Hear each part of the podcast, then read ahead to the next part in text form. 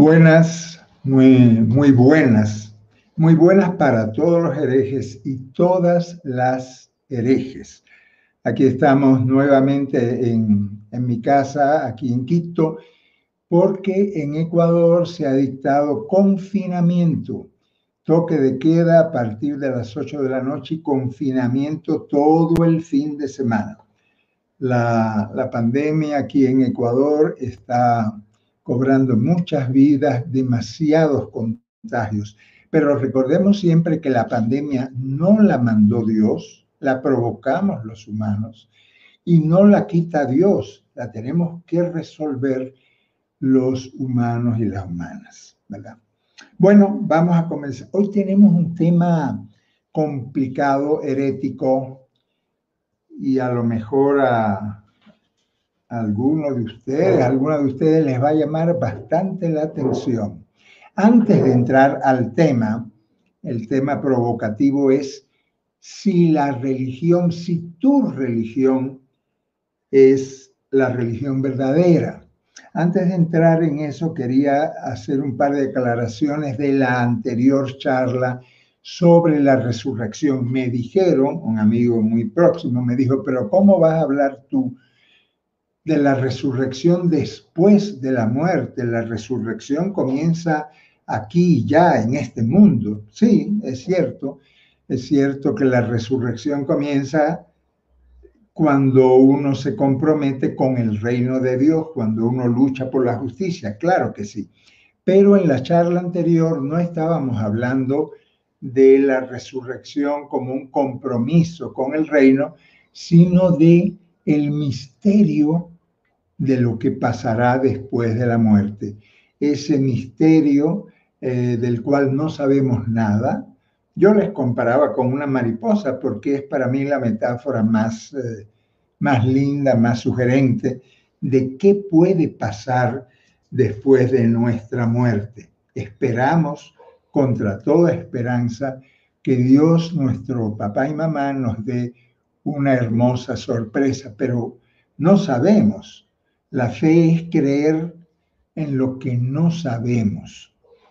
También otro, otro hermano y una hermana me, me, escribieron diciendo, ¿cómo es posible que usted diga que hay solo eh, una unidad, que no hay cuerpo y alma? Y otro decía, no, no, no solo no hay cuerpo y alma, sino hay cuerpo, alma y espíritu. Sí, claro, muchas religiones hablan de cuerpo, alma y espíritu, incluso reencarnación del cuerpo. Vean, a mí me da lo mismo que usted crea que es una parte, dos partes o tres partes, con tal de que ninguna de esas partes sea mala lo que yo critiqué en la charla anterior era esa cosa platónica, el filósofo griego Platón, que decía que el cuerpo es como una cárcel donde el alma sufre, donde el alma y el alma lo que quiere es salir de esa cárcel. No, no. Si usted cree en cuerpo, mente y espíritu, estupendo. El cuerpo es santo, la mente santa y el espíritu también. Si usted cree que tiene cuatro partes, o seis, o ocho, o dos, me da lo mismo, que ninguna de esas partes sea mala, sea pecaminosa, sea sucia. Ahí es donde está el problema de lo que nos enseñaron en el catecismo, que el cuerpo es sucio, que el cuerpo es pecaminoso y que el alma lo que quiere es morirse ya irse de este mundo para escapar de esa cárcel del cuerpo. Y por último me dijeron cómo es posible que usted terminara la anterior charla bendiciendo en el nombre del Padre, del Hijo y del Espíritu Santo. Bueno, digamos que son secuelas de haber sido cura y haber bendecido muchas veces trinitariamente. Pero vamos a hablar, claro que vamos a hablar de ese famoso dogma de la Santa Trinidad. Eso para otro día lo vamos a conversar a fondo para que se sorprendan también bastante. Vámonos con el tema de hoy. ¿Tu religión es la verdadera? ¿Tú crees que tu religión es la verdadera? Clarita, ponme la primera diapositiva. Vean, ahí tienen una barca, la barca de Pedro con un papa, un obispo, un cardenal, un arzobispo, casi todo. Hay una señora que tiene un niñito de pecho, es la única, los demás todos son. Y esa es la barca de la Iglesia Católica. Porque resulta que allá por el siglo III un tal Cipriano de Cartago, vivía en Cartago, era obispo de Cartago, a este tal Cipriano se le ocurrió la famosa frase extra ecclesia nulla salus. Fuera de la iglesia católica no hay salvación. Vean a ese muchacho que está ahí a, la esquinita, que tiene una pero es un muchacho moderno, un joven moderno, y tiene una camiseta con esa frase perversa, horrenda, fuera de la iglesia. Pero ¿cómo es posible que en este planeta Tierra se haya dicho una frase tan arrogante, tan soberbia, tan, tan, qué sé yo, fuera de la iglesia, de la iglesia católica, de ese barquito con el Papa montado en el barco, no hay salvación. ¿Qué tal soberbia, no? Pero la soberbia comenzó con Cipriano de Cartago y después San Agustín, nuestro famoso San Agustín en el siglo IV. Vean la frase que escribió San Agustín sobre esa frase de Cipriano. Dice, el hombre, la mujer no cuenta, ¿no? El hombre no puede alcanzar la salvación si no es en la iglesia católica. Fuera de la iglesia se puede lograr cualquier cosa menos la salvación. Pero ¿quién le dijo ese disparate a San Agustín, por favor? Y lo más grande del caso que allá en el siglo XIV, anoten la fecha porque es una fecha de horror, en 1302, un papa de nombre Bonifacio, Bonifacio VIII, dijo que esa frase era dogma de fe. Oigan, dogma de fe católica, que fuera de la Iglesia Católica no es posible salvarse. Yo creo que si Jesucristo levantara la cabeza, le da un infarto oyendo tamaña arrogancia. Es un dogma de fe. Miren lo que escribió este Bonifacio. Dice Bonifacio en 1302, es absolutamente necesario para la salvación de toda criatura, de toda criatura humana, los animales no lo cuentan, es absolutamente necesario para la salvación de toda criatura humana que esté sujeta al romano pontífice. Hmm. Al romano pontífice, Dios mío. Y esa barbaridad, esa arrogancia, esa soberbia, en el caso de Bonifacio VIII habría que conocer la historia íntima y secreta de este Bonifacio y todos los que estuvieron antes, ¿no? Pero no entro en eso ahora. Todavía esa arrogancia está en el catecismo católico y en las webs católicas, que fuera de la iglesia no hay salvación. Naturalmente, esa arrogancia justificó la, persecución a los protestantes, a los judíos, a los cátaros, a los albigenses, a las brujas. Como fuera de la iglesia católica y de la enseñanza del romano pontífice no hay salvación, pues los podemos quemar vivos en la hoguera. Bueno, pasó un tiempo llegó el Concilio Vaticano II y en ese Concilio Vaticano II, ahí ven ustedes una foto de, de la, reunión de, de, entrada del Vaticano II, convocado por Juan XXIII, seguido por Pablo VI. En ese concilio ecuménico se comenzó a hablar de qué? De los hermanos separados. Entiendo que hermanos y hermanas separados, ¿verdad?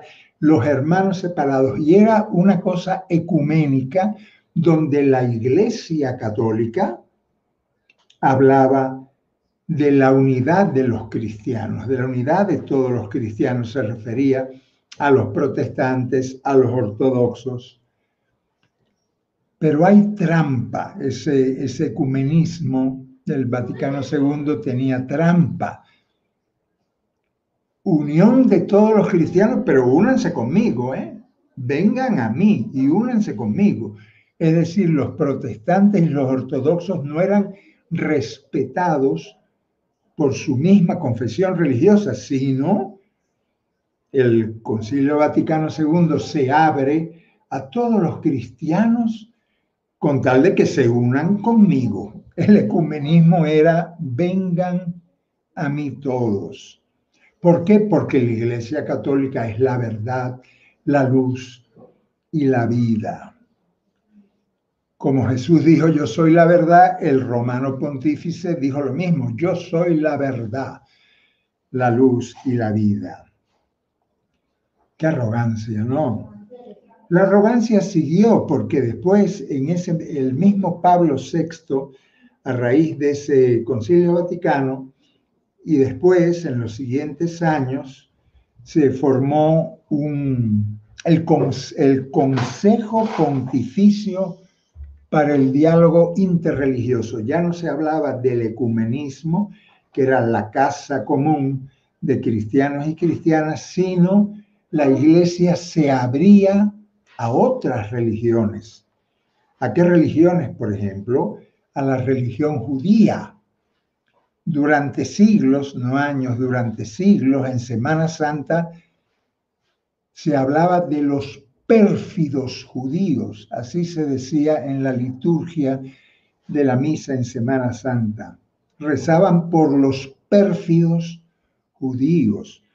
Los musulmanes ni se diga, porque se hicieron cruzadas para matarlos a todos y el objetivo de las cruzadas era acabar con los moros y que solo quedaran los cristianos, ¿verdad? Acabar con los musulmanes. Pero bueno, el diálogo interreligioso tenía la misma, la misma ceguera, la misma miopía. El diálogo religioso es yo dialogo con los judíos y con los musulmanes, yo dialogo con budistas, con shintoístas, con confucianos, con, con todas las religiones, pero yo sigo creyendo que mi religión es la única verdadera. Ellos son equivocados, pero bueno, hay que, hay que amarlos porque son al fin son hijos e hijas de Dios también, pero yo sigo creyendo, en Roma siguen creyendo que la religión verdadera es la mía. Incluso en el foro panamazónico, vean la foto, bueno, perdón, en la diapositiva anterior estaba el Papa Francisco con líderes religiosos en un encuentro interreligioso, vean, no les puedo decir quién es quién ahí, pero ahí hay eh, budistas, musulmanes, ahí hay iraníes, ahí hay persas, zoroastristas, chévere. Pero yo le preguntaría al Papa Francisco cuando hizo esa reunión, Francisco, tú sigues creyendo que tu religión es la verdadera. Vino el foro, el foro panamazónico, ¿se acuerdan? Hace poquito, el foro panamazónico, que se abrió ya no a las religiones, al judaísmo, a la religión del Islam, a las religiones más conocidas, sino a las religiones ancestrales de nuestros pueblos amazónicos, de nuestros pueblos latinoamericanos. Y el eslogan, yo recuerdo que el eslogan de ese foro panamazónico era, queremos una iglesia con rostro amazónico. Y creo que según avanzó ese foro, le dieron la vuelta a la consigna y se convirtió en queremos una Amazonía con rostro de iglesia, de iglesia católica, claro. ¿Por qué digo esto? Porque ni siquiera tuvieron apertura esos, reunidos en el foro panamazónico para a los ancianos, ¿verdad? De las comunidades, decirle que ellos podían celebrar la misa. No, porque como están casados y el celibato que inventaron ellos en el Vaticano, hay que respetarlo, tampoco pueden ser los famosos viri proati, los famosos hombres honestos y éticos, ni siquiera ellos. Y lo peor fue con las mujeres. En ese foro panamazónico, a las mujeres, después de echarle muchos piropos, de reconocerles que ellas conducen las comunidades, les dieron la oportunidad de leer la Biblia y de ser monaguillas en las misas, porque lo que necesita la masonía es más curas, más curas, más presbíteros para hacer más misas, más misas, más misas. Querían una masonía con rostro de iglesia. No querían convertir la iglesia con rostro amazónico. En la siguiente foto van a ver a el Papa Benedicto XVI cuando salió elegido Papa. ¿Y cuál era la obsesión de Benedicto XVI, de el Papa Ratzinger? El relativismo. Si él me estuviera oyendo ahora, me diría, usted es un relativista. Y yo le diría, claro que sí, todos somos relativistas, no solo Einstein con la teoría de la relatividad, sino todo es relativo. Casaldáliga decía, todo es relativo menos Dios y el hambre. Ni Dios ni el hambre, eso sí no es relativo. Eso no es negociable, eso no es relativo. Todo lo demás es relativo. Don Pedro Casaldáliga decía, todo es relativo menos Dios y el hambre. Bueno, Ratzinger está vivo todavía y él está convencido de que su religión católica es la, la verdadera, es la verdadera. Y a lo mejor algunos, algunas de ustedes que me están escuchando piensan lo mismo, espero que no. Déjenme decirles una cosa, en el mundo, en este mundo en el que vivimos, ¿saben cuántas religiones hay? Activas, eh, no activas son infinitas. En el mundo actual hay 4.200 religiones vivas. Ya digo, extintas, eh, desaparecidas son infinitas. Pero resulta que en el mundo actual, en este pequeño planetita en el que vivimos, hay 4.200 religiones activas, vivas las 4.200 tienen algo en común. Todas creen que ellas son la verdadera religión. Mm.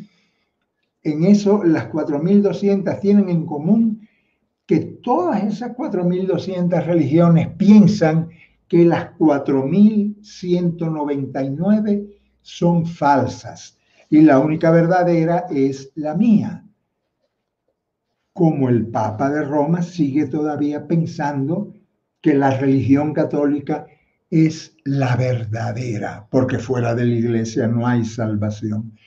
Entre esas 4.200 religiones hay religiones eh, teístas, monoteístas. Monoteístas son los judíos, los musulmanes y los cristianos, pero hay politeístas, hay dualistas, Zoroastro, que tanto influyó en el cristianismo. Hay religiones que no son teístas, por ejemplo, el budismo, el taoísmo. No voy a entrar en el detalle de cada una de estas religiones. Hay el ateísmo, que a veces se ha convertido casi en una religión para algunas personas. Hay el panteísmo, que piensa que Dios está en todo y todo está en Dios. 4.200 religiones, es un supermercado de religiones donde usted puede escoger la que quiera.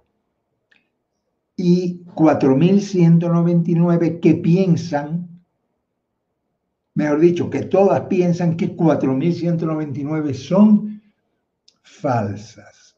Qué arrogancia, por Dios. Ponme la siguiente diapo, Clarita. Esa es una foto a escala de este universo donde vivimos. Imagínense ustedes que en la Vía Láctea, que es nuestra galaxia familiar, nuestra galaxia, nuestra pequeña galaxia, nuestra Vía Láctea tiene 200 mil millones de estrellas. Miles de ellas estarán habitadas por seres inteligentes o por animalitos o por plantas o a saber por qué, porque lo desconocemos. Pero la Vía Láctea es una galaxia en un universo que hasta donde hemos podido conocer tiene 200 mil millones de galaxias.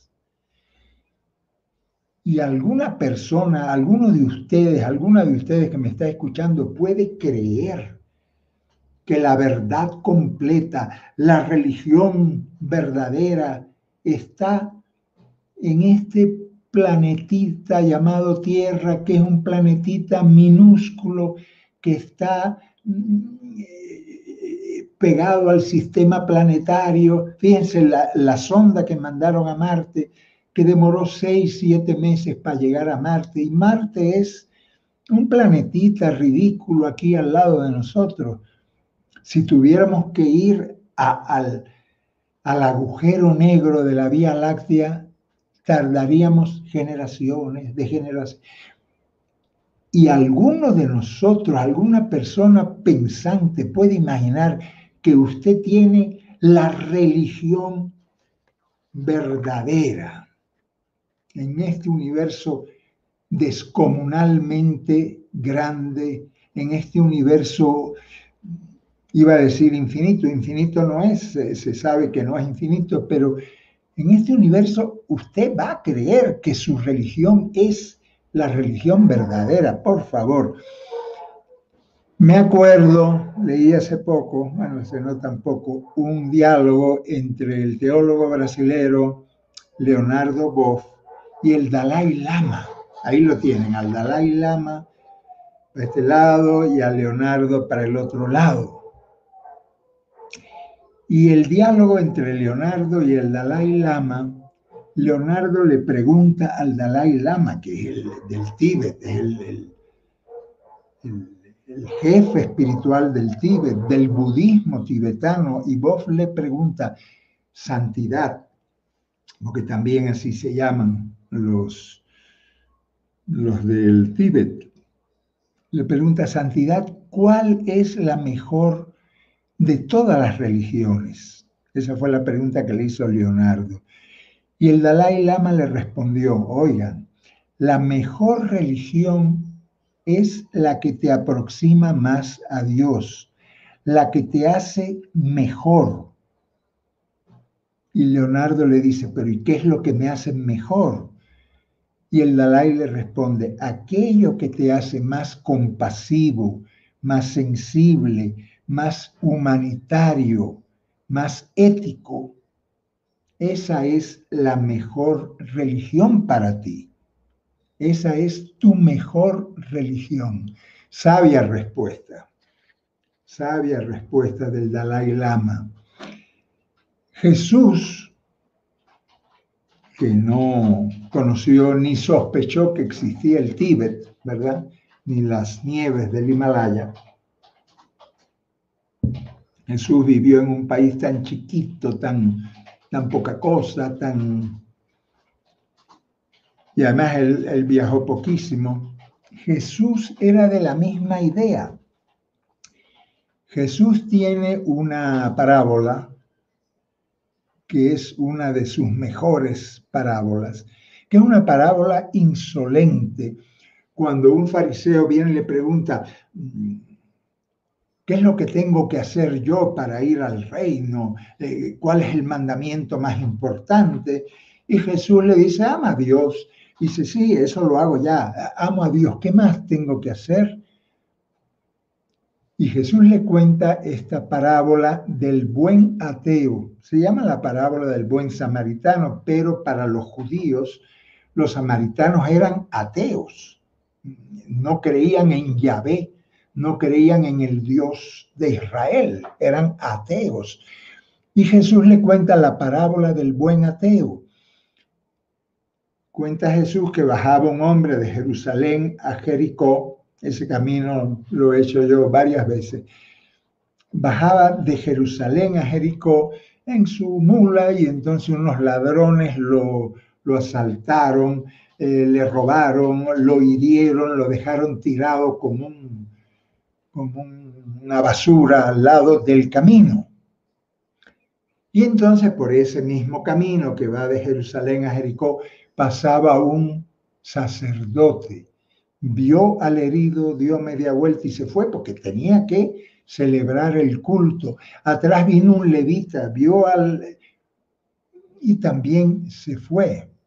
Y dice Jesús, y vino un ateo, un samaritano es un ateo, vino un ateo y se aproximó al herido. Amar al prójimo no es que el prójimo venga a mí, sino es aproximarme. Amarás a tu prójimo significa te aproximarás a quien lo necesita. Eso fue lo que hizo el, este ateo, que se aproximó al herido, le vendó las heridas, lo montó sobre su burro, lo llevó a una posada, lo curó y hasta le adelantó dinero al posadero y dice, y si gastas más a mi vuelta yo te lo pagaré. Esa parábola de Jesús, ¿qué significa? Significa que para Dios las religiones no sirven de nada. Las religiones da lo mismo que usted sea budista, confucianista, que sea taoísta, que sea cristiano, judío, musulmán. A Dios le importa un pepino la religión que usted tenga. No le importa. Lo único que le importa a Dios es que tú te aproximes a quien lo necesita. En otra parábola genial de Jesús de Nazaret, la parábola del juicio final, él dice, él, cuando llegue ese juicio final, ¿qué te van a preguntar? ¿Qué te va a preguntar Dios a ti? Te va a preguntar, eh, ¿fuiste a misa? ¿Comulgaste? ¿Rezaste el rosario? No, no le importa a Dios que haya hecho eso. Y, fuiste judío o fuiste musulmán, leíste el Corán, eh, rezaste tres veces al día como manda el Corán en dirección a la Meca. A Dios no le importa eso. Fuiste ateo, tampoco le importa, agnóstico, a Dios no le importa ninguna de las cuatro mil 200 religiones que hay en este planeta. Lo único que le importa a Dios es si tú te aproximaste a quien te necesitaba. Esa es la parábola del buen ateo y ese es el mensaje maravilloso del capítulo 25 del Evangelio de San Mateo, donde lo que cuenta para Dios no es la fe que tú tengas, sino las obras que tú hagas. Las obras de, hermandad, la aproximación que tú hiciste a quien tenía hambre, a quien tenía sed, a quien estaba solo, a quien estaba triste, a quien estaba... Bueno, si tienes el COVID no te puedes ni siquiera aproximar al hospital, pero puedes llamar por teléfono, puedes interesarte en todos aquellos hermanos y hermanas que están sufriendo esta terrible pandemia. Eso es, eso es lo que importa a Dios. A Dios no le importa, lo repito y lo digo crudamente, la religión que tú tengas, ni las liturgias, ni los cultos, ni las oraciones que hagas. La parábola del buen ateo lo que nos recuerda es que lo único que importa a Dios y sobre lo que nos va a pedir cuenta es si nos aproximamos, si nos hicimos prójimos y prójimas de quien nos necesitaba. Jesús fue un maestro ético. Jesús fue un maestro ético. Hans King, la siguiente diapo. Hans King. Ah, no, esa es la del juicio final. Esa es la del juicio final. Ponme la siguiente. La de la regla de oro. Hans un teólogo extraordinario que ya murió, nos decía Hans que todos los grandes líderes religiosas, religiosos, Confucio, Buda, Mahoma, Jesucristo, Jesús de Nazaret, mejor dicho, resumían su mensaje en esa regla de oro. Jesús la dijo en positivo, haz por los demás lo que te gustaría que te hicieran a ti. Confucio la dijo en negativo, lo que no quieres para ti no se lo hagas a los demás. Mahoma lo dijo igual que Jesús, desea para los demás lo que deseas para ti. Todos los grandes maestros éticos y líderes religiosos resumían en eso la moral, la ética. Hans Küng fue un profeta de la ética universal. Y Hans Küng decía, la ética universal, la del Islam, la del judaísmo, la del cristianismo, la de todas esas 400, perdón, de esas 4.200 religiones, se fundamentan esas 4.200 religiones, si están bien enfocadas, sobre cuatro pilares éticos, que son como las cuatro patas de una buena mesa religiosa. ¿Cuáles son esos cuatro pilares? No mates, no violes, no robes y no mientas. Nuestros abuelos incas decían, no mientas, no amaqueya, mayuya, masúa. No seas aragán, añadían ellos, no sean aragán, porque eran hombres enormemente trabajadores.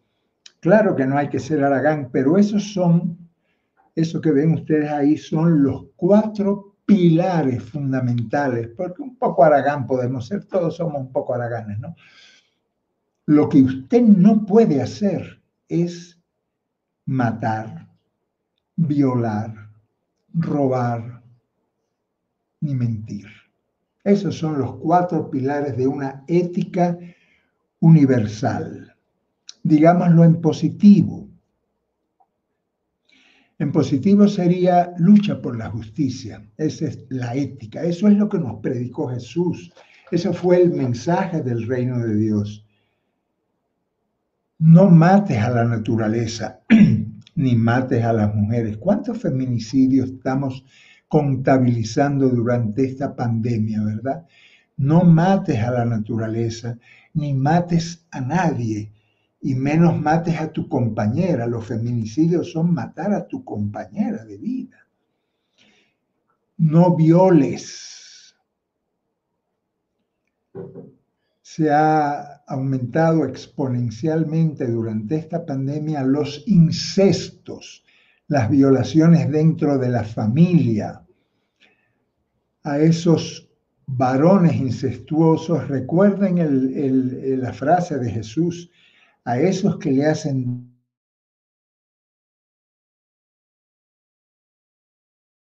niñas que le hacen al mar. Eso decía Jesús. Jesús no toleraba la pedofilia, no toleraba el abusar de niños ni de niñas. La mentira, el no mientas. Políticos mentirosos, políticos corruptos, ¿Qué les voy a contar que ustedes no sepan? Y no robes.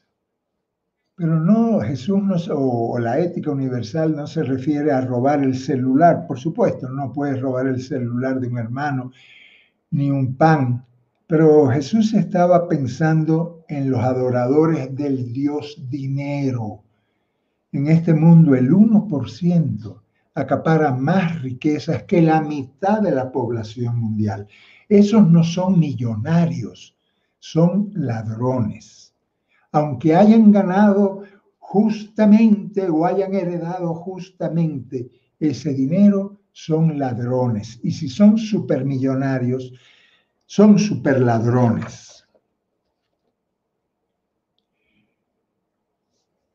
Ponme la siguiente, Clary.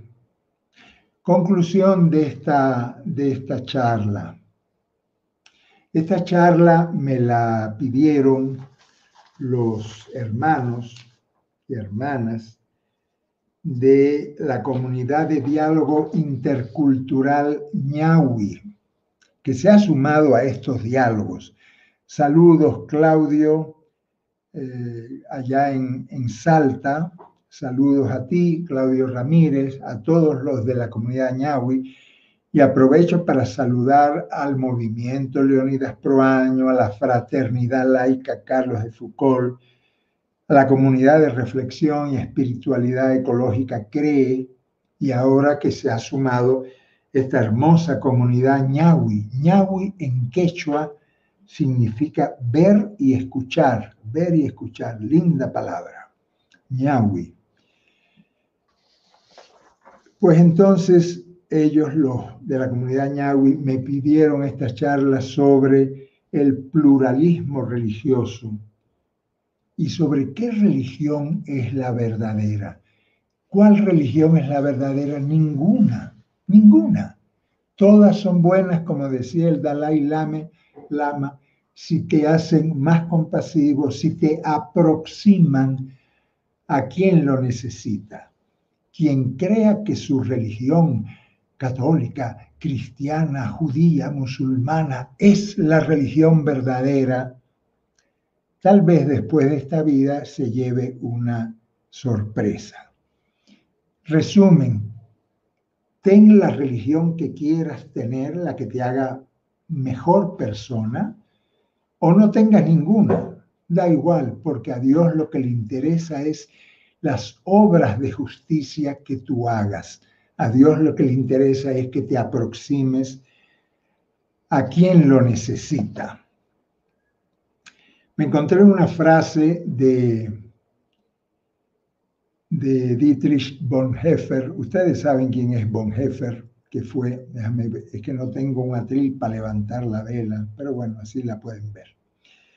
Bonhoeffer fue un teólogo luterano, extraordinario teólogo, que fue asesinado en los campos de concentración nazis. Y él dejó cosas escritas muy profundas, muy hermosas. Les voy a leer una frase de él como si fuera una oración sobre este pluralismo religioso.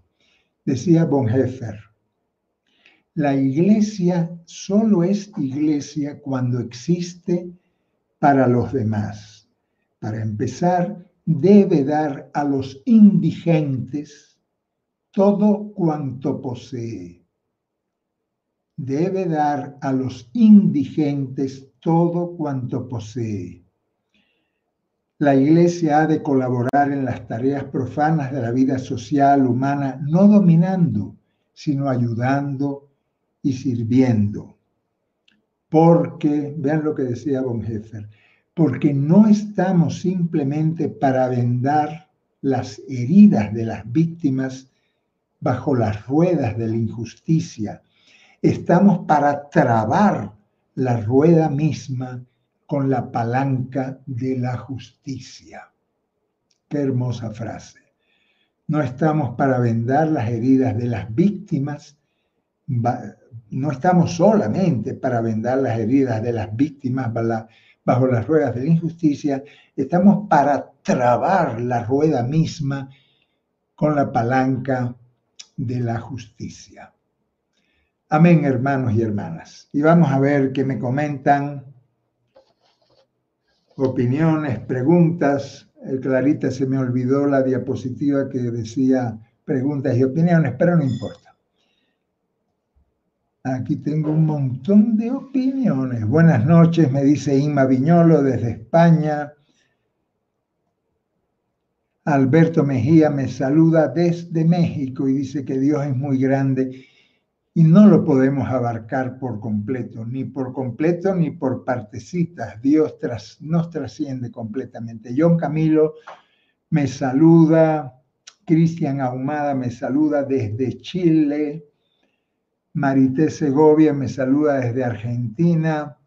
Jairo Mejía, nuevamente aquí, fiel a la cita, porque Jairo es de los siempre fieles. Douglas Mojica me saluda desde San Salvador, muy alegre por tus charlas, pero quiero preguntas, preguntas, preguntas. Claudio Ramírez de, de la hermosa comunidad ñahui me manda saludos especiales, saludos especiales para ti, Claudio. Ojalá que esta conversación te haya gustado y las que faltan. Y te mando a ti y a todos tus hermanos y hermanas mi mejor abrazo.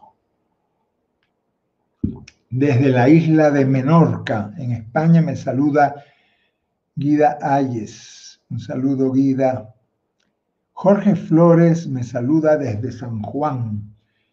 Gabriel Palacios me saluda desde Ecuador, pero yo quiero preguntas, no saludas, preguntas, preguntas quiero. Gabriel Palacios desde Ecuador, Carolina Lara de San Cristóbal de las Casas en Chiapas, México. A los chiapanecos y chiapanecas valientes y a los zapatistas de San Cristóbal va mi mejor abrazo. Alexander Ruiz me dice, la mejor religión es ser buena persona. Debemos dejar todos los dogmas. Para esto es ser necesario libre pensador. ¿Qué razón tienes, Alexander? bueno, libre pensador, el que piensa libremente, es lo que conocemos como hereje. En el mundo religioso, a quien piensa con libertad sin obedecer dogmas se le llama hereje y estamos muy contentos de serlo. Soledad Rodríguez me saluda desde Querétaro, en México. John Camilo me dice, me pregunta, ¿cómo decirles a estos fanáticos de las religiones que ninguna religión vino de Dios o los dioses de las miles de religiones? Es difícil, es difícil cuando uno tiene... Fíjate que hablábamos de Jesús de Nazaret Jesús de Nazaret no fue un hombre religioso, para, fue un hombre espiritual, pero eso es otra cosa. Jesús era judío. ¿Qué religión tenía Jesús? Jesús era judío, pero un judío no practicante. Eh, eh, Jesús no practicaba la religión judía. La religión judía manda el sábado, manda penitencias, manda abluciones, manda diezmos, manda... Y Jesús no cumplió ninguna ninguno de esos mandamientos de su religión judía. Era judío porque nació en el pueblo judío, pero le cambió el nombre a Dios, al Dios de la Biblia. Jesús tuvo el, atrevimiento de decir, no le llamen Yahvé a Dios, Yahvé, Yahvé Sebaot, Jehová, el Dios de los ejércitos. Y Jesús decía, no le llamen así, llámenle papá, Abba, y ma, papá y mamá. Tuvo ese atrevimiento. Jesús fue un judío muy mal practicante. Pero ¿cómo decirle eso a los fanáticos? Bueno, realmente no sé cómo responderte. John, Jairo Mejía de Extremadura nos saluda, unido siempre a estas reflexiones salvíficas. Yo no creo que sean tan salvíficas, pero bueno, si alguno se salva con ellas, felicidades. ¿Cuáles son los parámetros para definir cuándo se es religión o religiones? No sé cuáles serán los parámetros. Una religión, ¿qué cosa es una religión? Una religión es mandamientos, ritos, lugares sagrados, tiempos sagrados. Eso es una religión. Hay gente que cree que el domingo es el día santo de, de, ¿Quién dijo? Hay gente que cree que la iglesia es el lugar donde va a encontrar a Dios. Qué error tan grande. Jesús que ni pisaba el templo de Jerusalén, no lo pisaba, porque él sabía que Dios no estaba en ningún templo, ni en ninguna iglesia, ni en ninguna catedral, ni en ninguna capilla.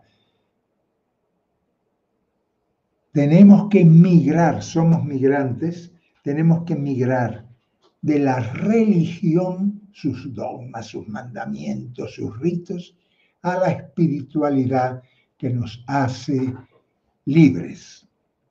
Sebastián Rebeco me dice,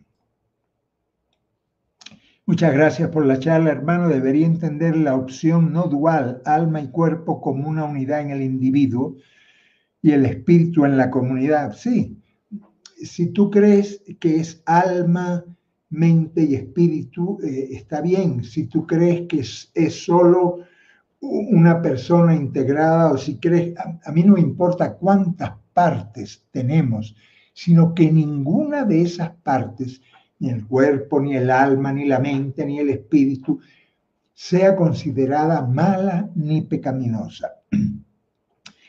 Dice Sebastián, al modo del idealismo trascendental de Hegel, en donde el espíritu llega a ser el creador de la realidad como un, absoluto inmanente. No me voy a meter ahora con Hegel, yo estudié a Hegel, pero la verdad, si te soy sincero, no me acuerdo de la filosofía hegeliana, no me acuerdo, pero no me importa.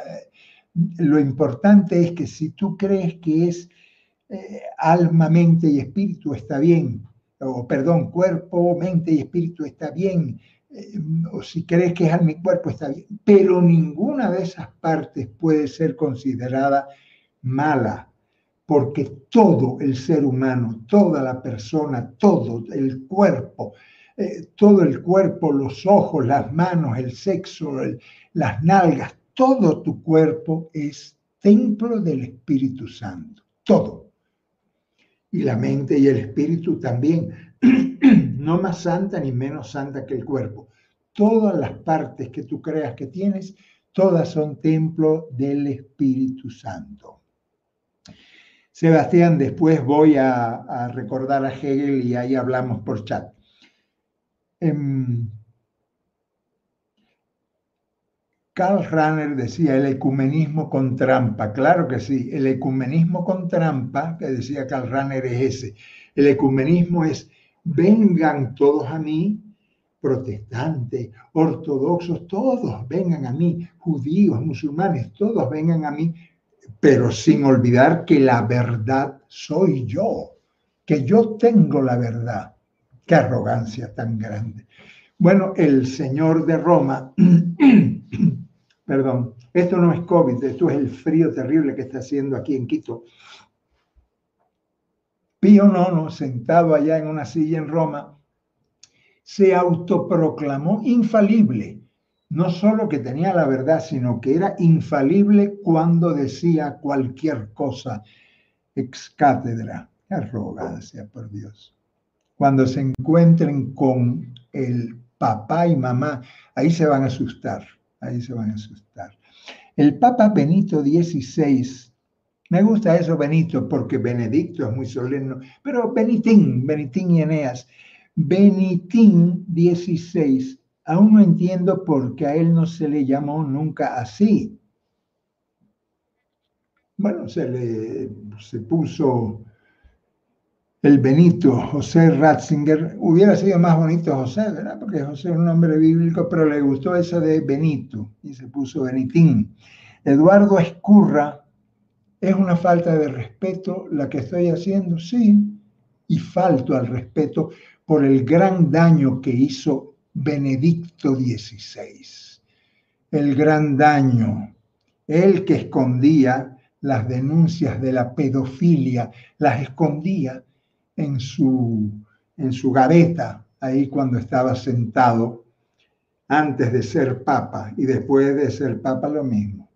Hizo mucho daño ese señor Benedicto XVI. Entonces le falto al respeto con mucho gusto. Eh, Eduardo Escurra me dice, desde Misiones, Argentina, un abrazo fraternal, Eduardo. Hay quienes sostienen que Magdalena, la compañera de Jesús, era gnóstica. Pudo haber otras religiones que influenciaron a los discípulos. María Magdalena no era gnóstica, María Magdalena era la mejor seguidora de Jesús y Jesús nunca fue gnóstico. El gnosticismo viene de Grecia. El gnosticismo se coló por una ventana en el cristianismo primitivo y en muchos de los eh, escritos primitivo, el Evangelio de Juan, que dicen que la autora es María Magdalena, tiene muchísimo de gnosticismo. En el gnosticismo hay cosas buenas y cosas... El gnosticismo tiene mucho que ver con quién, con el señor Platón y el cuerpo como cárcel del alma. María Magdalena era la, la mejor seguidora de Jesús, la apóstol, la apóstola, la apóstola de los apóstoles pero no, eh, ella no, no, no era gnóstica. Julián Ortiz me dice, suelo identificarme muchísimo con el panteísmo. Qué chévere, Julián. El panteísmo es una religión maravillosa que piensa que todo está en Dios y que Dios está en todo. Es una religión muy femenina porque se comprende ese, ese universo como un gran útero materno, como, una gran, como un gran vientre femenino. El panteísmo es muy, muy femenino. Te felicito, Julián, y eh, sigue siendo panteísta. Sigan siendo de la religión que les dé la gana de ser, con tal de que nos aproximemos, que nos hagamos prójimos y prójimas de quien nos necesita. Eh, Soledad Rodríguez Martínez, no sé de dónde me, me saluda Soledad, me dice, Dios no es religión. Por supuesto que Dios no es religión, Dios no es católico, Dios no es cristiano, Dios no es evangélico, Dios no es musulmán ni judío.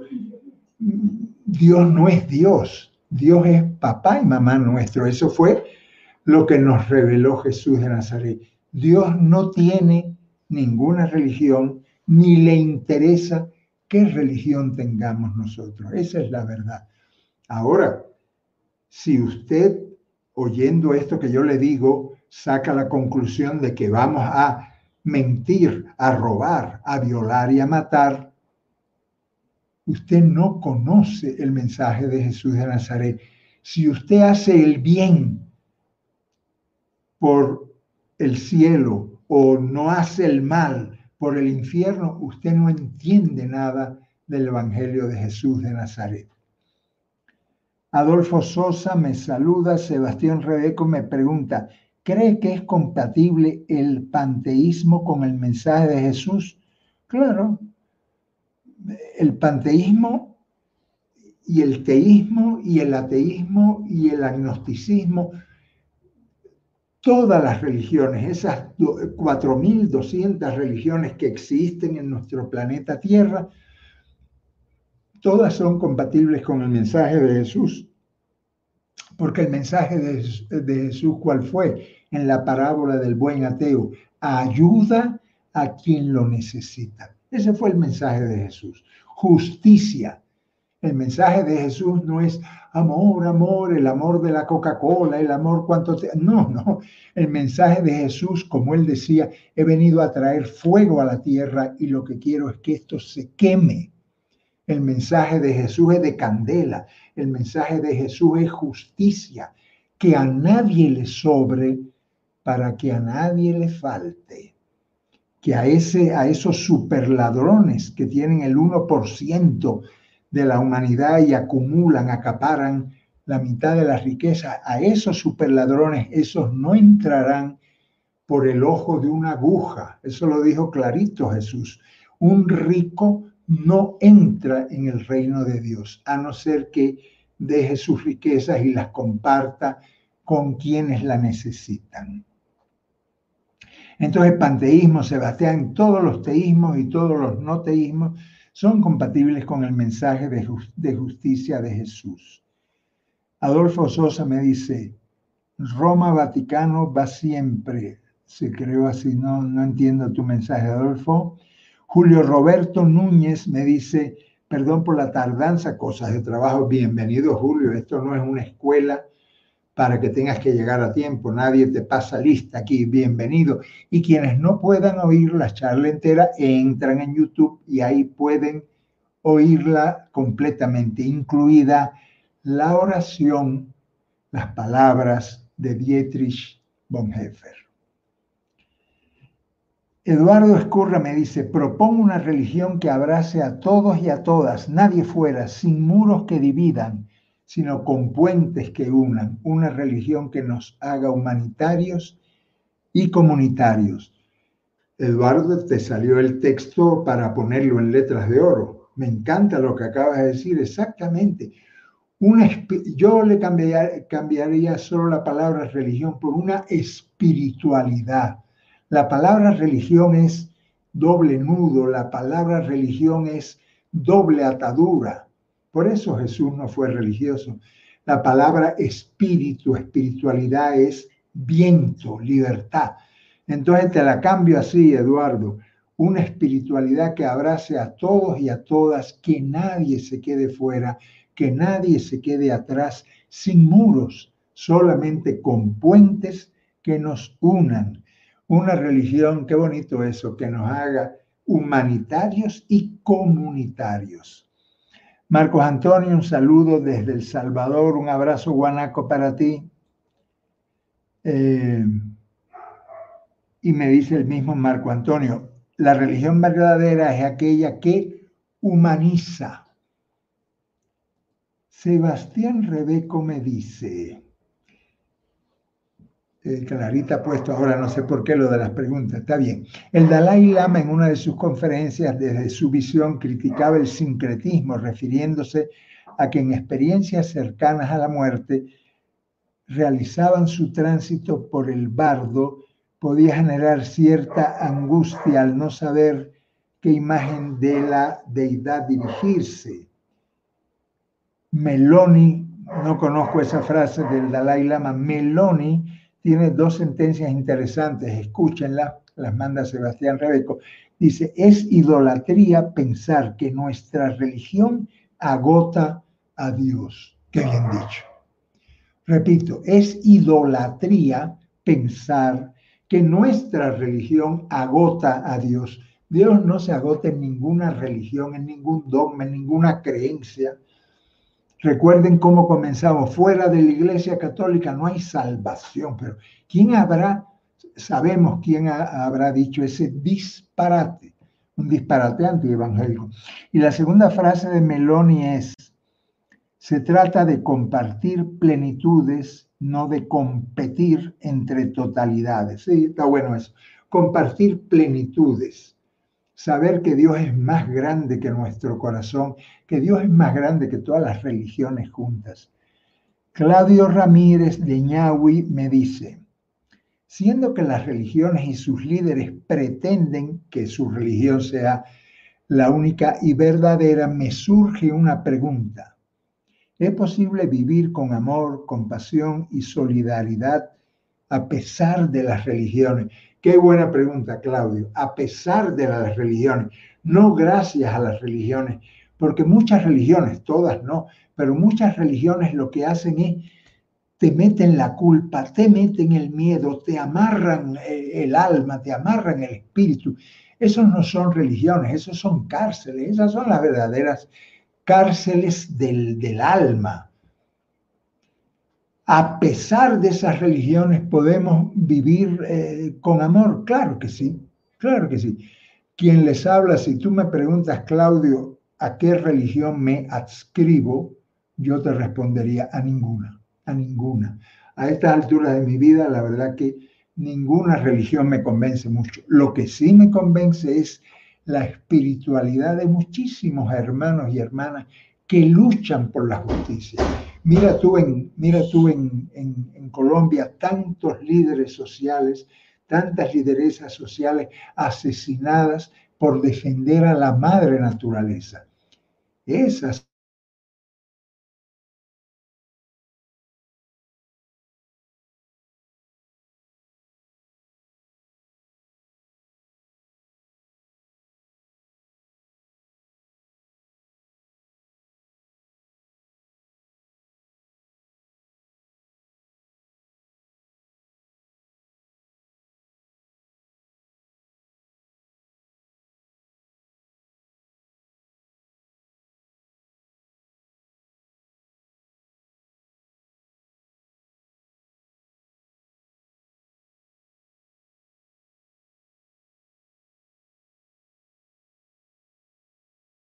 preguntar. Allá volvió.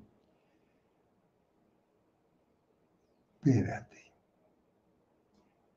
Eh, es que se me ha ido, se me corrió cuando se apagó esto. Espera, espera, espera, espera, espera, que se me ha ido. Dios santo. Dios santo, se me fue. Aquí está, ya lo conseguí.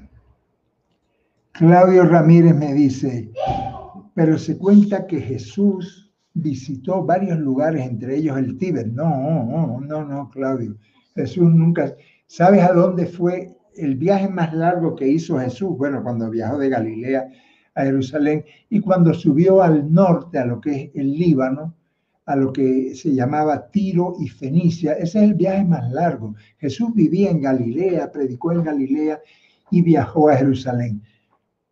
Sí, Jesús nunca ni sabía que existía el Tíbet y que allí se formó con la, con la sabiduría de esa religión como hombre, ya que Jesús lo sabe todo porque es Dios. Claudio, tenemos que hablar bastante. Amigos y amigas de Ñahui, tenemos que hablar bastante. Jesús fue un hombre, un hombre, hombre como tú, Claudio, como yo, como una, bueno, las mujeres son mujeres, los varones somos varones, pero Jesús fue un hombre. ¿Y cuándo se inventó eso de que Jesús es divino y que es Dios y que lo sabe todo? Vamos a conversarlo largamente en otra, en otra conversación. Pero eh, decirles que Jesús nunca fue al Tíbet, ni a la India, ni murió en Cachemira. Esos son novelas baratas, pero que le han dado mucho dinero a los autores de estas novelas. Eh, y como la historia nos va a recordar, no sé. Eh, Pepe Ríos desde Paraguay. Pepe, un abrazo, compañero querido. Me dice, ¿y cómo, ¿y cómo la historia nos va a recordar? No sé, perdí el hilo de esa intervención, Pepe. Eh, me dice, ¿y para usted cuál sería el Hijo de Dios? Me pregunta Claudio. Claudio, tú eres hijo de Dios, yo soy hijo de Dios. Jesús fue hijo de Dios, María su mamá, hija de Dios. Todos los seres humanos, toditos los seres humanos, somos hijos e hijas de Dios. Y Jesús fue uno de tantos hijos de Dios. No se asusten por esa frase. Ya la vamos a conversar en detalle. Julio Roberto me dice, buenas tardes, muchas veces me siento fuera de la iglesia, en especial por los ritos, pero siento una gran necesidad de comunidad. Ahí estamos, ahí estamos hablando bien, Julio. Comunidad, porque Jesús decía, donde hay dos o tres en comunidad, ahí estoy yo. Esa es la transustanciación, no la de la hostia y el cáliz, nada de eso. No, no. Donde hay comunidad, ahí está el reino de Dios, ahí está Jesús y su mensaje. ¿Cómo estar en comunidad fuera de, no sé fuera de qué? Julio, aclárate un poco, Julio. Javier Chiliquenga Maya me dice, la proximidad, acercarnos al prójimo, ¿tiene algún valor cuando estamos en crisis? o cuando estamos en, tienen más valor cuando estamos en crisis que cuando estamos en tiempos normales, por supuesto. Aproximarse en estos tiempos de pandemia tan terribles, en esta pesadilla que estamos viviendo, aproximarse a quien lo necesita, a quien nos pide ayuda, a quien a lo mejor nos pide un préstamo porque no tiene ni, ni dos centavos para comprar medicinas, tiene más valor, tiene un gran valor porque ese es la parábola del buen ateo que veíamos antes y que contó Jesús, una de sus mejores parábolas. La extraordinaria parábola del hijo pródigo, la del juicio final y la de el buen ateo, el buen samaritano. Justina Choque, a ver qué me dice. Hola hermano, maestro, un saludo cordial. Cuando no creemos en Dios, ¿qué puede pasar? Justina me pregunta, ¿qué puede pasar cuando no creemos en Dios? nada. ¿Qué puede pasar? Nada. No puede pasar nada. El buen ateo, los judíos decían que no creían en, que no creían en Dios. Él creía en Dios. Lo que pasa que era samaritano, en el Dios de Samaria, ese centro de, Israel, que tenían otra, otras escrituras, no creían en la Torá de los del sur de Judea. ¿Qué puede pasar si no crees en Dios? Nada. ¿Qué puede pasar si no te aproximas a quien lo necesita? Ahí sí estamos en problemas. Si tú no ayudas a tu prójimo, ahí no estás eh, desarrollando el reino de Dios, porque el reino de Dios es amarás a tu prójimo, a tu prójima, pero amarás a tu prójimo no quiere decir que los prójimos vengan a mí, sino que tú vayas a los prójimos. Así que Justina, no te preocupes si crees o no crees en Dios, preocúpate de si ayudas o no ayudas a tus hermanos, tu hermana. Javier Chiliquinga me pregunta, ¿María Magdalena tuvo algún rol en la formación espiritual de Jesús? Yo creo que sí. Tuvo el rol de enseñarle a Jesús el, lado femenino que todos los varones tenemos dentro y no desarrollamos. Jesús seguramente fue machista, tuvo muchas cosas machistas. Hay una escena cuando Jesús sube a, al Líbano, a Tirofenicia, con aquella mujer que Jesús le dice, ah, no, yo, yo no voy a perder tiempo con los perros. Y la mujer se sintió completamente ofendida y le dice, maestro, los perros también comen de la mesa de sus amos, ayúdame. Para Jesús tuvo que ser una, Jesús le tuvo que pedir perdón a aquella sirofenicia y seguramente con María Magdalena, aquella mujer extraordinaria que vendía pescado fresco y, seco en el mercado de Magdala, que era una pobre, como todos los pobres que seguían a Jesús. María Magdalena le tuvo que enseñar muchísimas cosas para que Jesús, que tendría muchos rasgos machistas, se lo fuera quitando y al final encontramos en los evangelios a un Jesús feminista. Seguramente la Magdalena tuvo mucho que ver en eso.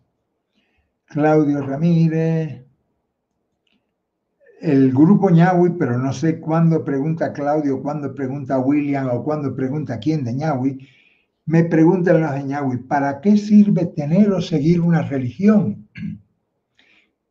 Como dice el Dalai Lama, si esa religión te hace más compasivo, chévere. Si esa religión te acerca más a, quienes lo necesitan, estupendo. Si esa religión te hace más ético, si esa religión te impide matar, violar, robar y mentir, esa religión es muy buena. Pero si la religión te llena de dogmas, de, de prejuicios, de miedos, de culpas, esa religión no sirve para nada. Hay que decir que en la religión cristiana, en la católica, en la evangélica, hay muchas telarañas, muchísimas. Eh, Alexander Ruiz me dice, ¿considera que se deben establecer políticas de Estado para expropiar propiedades de las iglesias y poner a un, ver, a un verdadero servicio de los más desposeídos? Totalmente de acuerdo. Por mí que expropien a las iglesias sus catedrales, sus capillas y el Vaticano entero. Todas las riquezas del Vaticano tendrían que ser vendidas o expropiadas y dadas a una humanidad que no tiene agua, que no tiene tierras, que tiene hambre, la única religión verdadera, como Casaldáliga decía, lo único que no es relativo es Dios y el hambre. Las iglesias, las catedrales, los templos, las coronas de oro, el Vaticano está lleno de oro, de oro robado, por cierto, robado de dónde? De aquí, de América Latina, de aquí lo robaron. El oro y la plata que usted ve en los grandes museos de Sevilla, en los grandes museos vaticanos y en las grandes catedrales es oro robado. Y orfebrería y catedrales hechas con trabajo esclavo. ¿Saben con cómo se, se, construyó el Vaticano? Metiendo el miedo del infierno, sacándole a la gente diezmos, indulgencias y pagos por los pecados, porque cada pecado tenía una tarifa. Con eso construyeron el Vaticano. Por lo cual, por mí, que lo expropien todo. Ya sé que alguno va a estar gritando obras de arte, sí, sí, obras de arte. La obra de arte no es un templo, ¿verdad? Monseñor Proaño decía, un indio vale más que una catedral. Por lo tanto, vendamos las catedrales y ayudemos a los hermanos y hermanas indígenas. Claro que sí. Ana Zavala me agradece. Betiña González Bautista, desde Colombia en comunión. Me dice ella, hablemos del reino de Dios. Claro que sí. Vamos a hacer una charla buena, contundente sobre ¿Qué es ese reino de Dios del que Jesús habló tanto, pero explicó tan poco? Porque Jesús no aclaraba qué era el reino de Dios. Tamar Estrella me dice, las religiones en su mayoría han servido para controlar a los pueblos por los gobernantes y mantenerlos sometidos. Claro que sí. Sí, las religiones, muchísimas de ellas, no digo todas, muchísimas de ellas han sido instrumentos, el, instrumento ideológico del patriarcado, del capitalismo y de todas las explotaciones que conocemos en este planeta. Claro que sí, Tamar. Ahora viene Connie me dice que tengo un montón de, son ya las seis, están pasando las seis, ya voy cerrando, es que tengo un montón de preguntas aquí y de compañeros y compañeras nuevos que se suman a estos diálogos. Me dice Connie Nájera, la espiritualidad es acercarse al indigente. Qué bien. Exactamente, Connie. La espiritualidad es acercarse al indigente, a la indigente. Eso es el Espíritu de Dios y el mensaje de Jesús. Esa descripción la aprendí hace tiempo y creo que es así.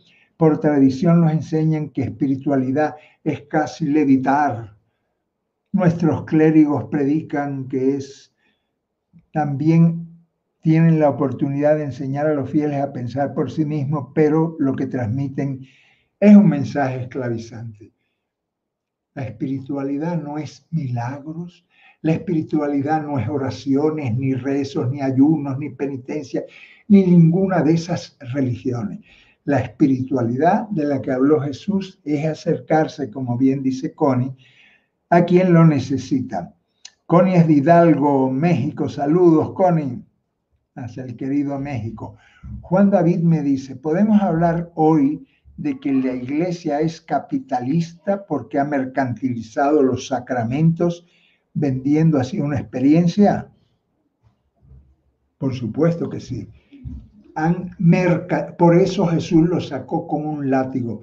Mercachifles de los sacramentos que venden misas, que venden bodas, que venden sacramentos, que venden primeras comuniones. Qué vergüenza. El Papa Francisco, Francisco, porque yo no le llamo Papa a nadie, papá fue mi papá que me trajo al mundo. Francisco dijo que no se puede cobrar por los sacramentos y estos mercachifles siguen cobrando por todos los sacramentos. Juan David me saluda desde Colombia me ha, inspirado para escribir eh, una historia entre María Magdalena y Jesús. Escribe la que será súper chévere. Magdalena, la coinonos de Jesús, la compañera de Jesús. Eliseo Vilches me saluda desde Perú, Paola Polo. El criterio es la justicia social que parte de la misericordia. Ah, sí, porque misericordia sin justicia no sirve para nada. La justicia es el tronco sobre el que sale la flor del amor y la misericordia, pero sin justicia no sirve ni el amor ni la misericordia. José Guadalupe Negrete, buenas reflexiones. Rommel Rodrigo me saluda. Elionay Pérez Pérez me saluda desde México. Claudio Ramírez del Grupo Ñahui me dice, ¿cómo avalar a la teología este es de Brasil? cómo avaliar la teología da libertación en este difícil tema. Fuera de las SEPs no hay salvación. Las SEPs son las comunidades eclesiales de base. No, no. Dentro de las comunidades eclesiales de base hay salvación y fuera de las comunidades de base también hay salvación. Dios no tiene lugar. En la comunidad está Jesús, pero Dios está en todo lugar, en toda persona que ama y sirve a los demás. Ahí está Dios. Entonces, a este brasilero que me escribe de Ñahui, un saludo. Eh, Paola me saluda desde Perú. Marian, Marian Fer me saluda desde Argentina. Me quedé con una inquietud, me dice Marian Fer. Usted dijo que el ateísmo es considerado por algunos como una religión. ¿Sería por fanatismo? Claro que sí. Hay algunos ateos que creen más en su ateísmo que los creyentes que creen en Dios. No hay que ser fanático de ningún teísmo ni de ningún ateísmo. Usted es ateo, chéverísimo. Usted es atea, chéverísimo. Quien les habla, yo ni soy ateo, yo soy agnóstico, es decir, agnóstico es el que no sabe, el que busca. Yo soy hereje, pues. Hereje es el que piensa por su cabeza y quiere investigar y descubrir. Siempre les digo que no crean nada de lo que yo les digo en esta charla. Investiguen ustedes, averigüen ustedes. Un buen hereje es el que lee, el que investiga, el que descubre. Aprovecho para decirle, me dice Marian Fer, que comparto todo lo que manifestó en esta charla y es un placer escucharlo. Mira qué bien, Marian Fer. Otra pregunta de los ñawi. Estos ñawi están hoy eh, intensos. Qué bueno, qué bueno. Quisiera conocer más la comunidad de ustedes cuando pase esta pandemia, a ver si nos encontramos allá en Salta. Teníamos un viaje programado para, para Salta con las radios comunitarias de allá y con la pandemia se estropeó todo, pero el billete está comprado, así que en, en Salta nos veremos, Claudio me dice otro de Ñahui, me dice, ¿cómo poder evitar que cada vez que denunciamos la injusticia nos denuncian por moral sexual? La política está judicializada y la religión también. Qué bien dicho, qué bien dicho. Tú denuncias una injusticia y dicen, como ahora el, verbo que han inventado en Perú, te terruquean. Terruquean es considerarte terrorista, ¿verdad? Tú denuncias, Jesús habría sido terruqueado también por esas élites supermillonarias y superladronas. A Jesús lo habrían terruqueado también, por supuesto. Dice aquí otro compañero de Ñahui, ¿por qué en lugar de suspender a nuestros mejores cuadros hasta que se aclare la acusación, no seguimos el ejemplo de la política que toma posición y defiende a su gente? Claro que sí una política comprometida con la justicia, con el reino de Dios. Hay de sobra ejemplos de cómo sacaron del juego a nuestros mejores cuadros. Claro que sí. Son preguntas del Zoom, del Zoom, José. Claro, es que los ñaui están ahora conectados con el Zoom que está llevando David Silva y otros compañeros. Es que hay están los de CRE, están los de los laicos de Charles de Foucault, están los de, eh, de, de, Proaño, las comunidades de Proaño, y ahora están los ñahui. Qué bueno, tenemos cuatro grupos conectados y muchísimos independientes, muchos herejes, muchas herejes que están interesados en estos diálogos. Me dice Rommel Rodríguez, las religiones nunca han servido para acercar a la humanidad, por el contrario, han servido para separar, torturar y matar. Gran verdad, ha dicho Rommel, para separar, dividir, torturar y matar. Por eso hay que migrar de la religión a la espiritualidad. Ese es el desafío que les propongo. Un placer escucharlo, un abrazo desde Argentina eh, me dice Inma que se cortó, que se cortó, que se cortó. Y lo que se cortó aquí fue que se me cortó. Eh, Me dice Marian Fer, hay carácter dogmático en el ateísmo. Hay dogmas en el ateísmo. No, pues un ateo no puede tener dogmas. Sería el colmo que un ateo, una atea tuviera dogmas. Eso, pero hay ateos que casi convierten su ateísmo en una religión, sí. Me saluda José Guadalupe desde México. Noé me dice que está feliz escuchando. Siendo de familia católica, me dice este Noé, estoy compartiendo la filosofía del yoga donde hay mucha vida. Me dijeron a nosotros los humanos cómo podemos imitar a Dios. Chévere. Eh, qué buena, qué buena la, esa espiritualidad yogi que te acerca, como decía el Dalai Lama, a ser más compasivo, a ser más responsable. José Luis Fernández me dice, el Espíritu de Dios está presente y actúa en todas las culturas. Claro que sí. Pero se acuerdan que en ese foro panamazónico del que yo les hablaba antes, hubo algunos católicos fanáticos que cogieron la imagen de la Pachamama, esa que, la, que les puse yo en una diapositiva antes, cogieron la imagen de la Pachamama y la tiraron al río Tíber, porque era un, un ídolo, un ídolo pagano. ¿Qué sabrán ellos de, de la Pachamama? ¿Qué sabrán ellos de las religiones de nuestra linda Amazonía? La tiraron al río. Eh, Mirla Esther me dice, ¿qué representa para usted el sacrificio de Jesús? Intento orientarme a través de la óptica de otros. Saludos afectuosos. Jesús no se sacrificó. A Jesús lo asesinaron, que es muy distinto. Jesús no murió, a Jesús lo mataron. El plan de Dios no era ningún, ninguna cruz ni ningún sacrificio. Eso se lo inventó Pablo de Tarso.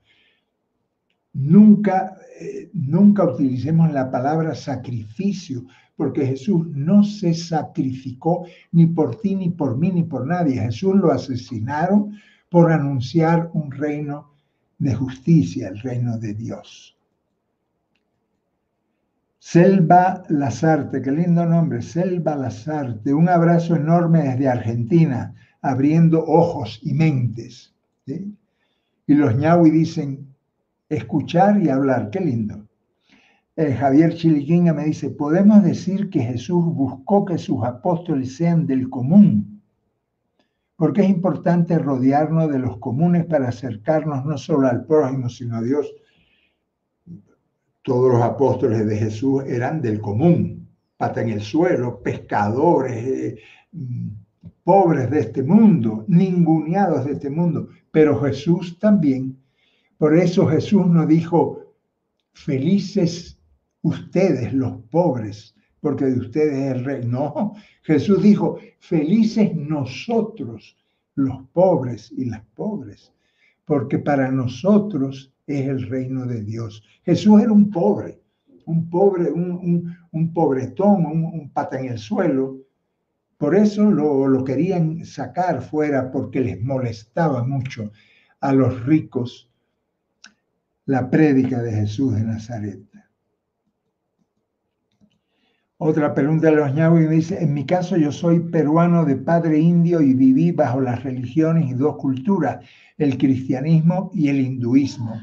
Qué chévere, qué chévere compañero peruano, que seas hinduista, cristianismo, cristianista y de las religiones de tu hermoso Perú. Qué lindo este me dice, esto fue una gran bendición porque me dio una perspectiva más amplia de la creencia en Dios. Qué chévere. Sara Ortiz me saluda desde Paraguay, pero yo tengo que ir terminando ya. A ver. Eh, Elena Lima me saluda desde Bolivia. Eh, Sebastián Rebeco me dice, hay éticas humanistas, ateas y seculares que llevan en sí el mensaje de Sócrates o de Jesús. Claro que sí. Cristianos sin serlo, sí me dice él, si solo es un mensaje ético, podría el mensaje de Jesús prescindir de su Abba, de su Padre trascendente. No, es que el mensaje ético de Jesús es el mensaje, mensaje del Abba, del Papá nuestro que está en el cielo. Ya voy terminando porque aquí hay todavía mucho. Saludos, Clever Alfonso, felicitaciones por tu programa. Te esperamos en Salta, José, con un buen vino y empanadas. Guárdame las empanadas y el buen vino también, por supuesto, Claudio. Allí nos veremos en Salta. Bueno, amigos, yo creo que ya estamos sobre la hora, ya me voy despidiendo.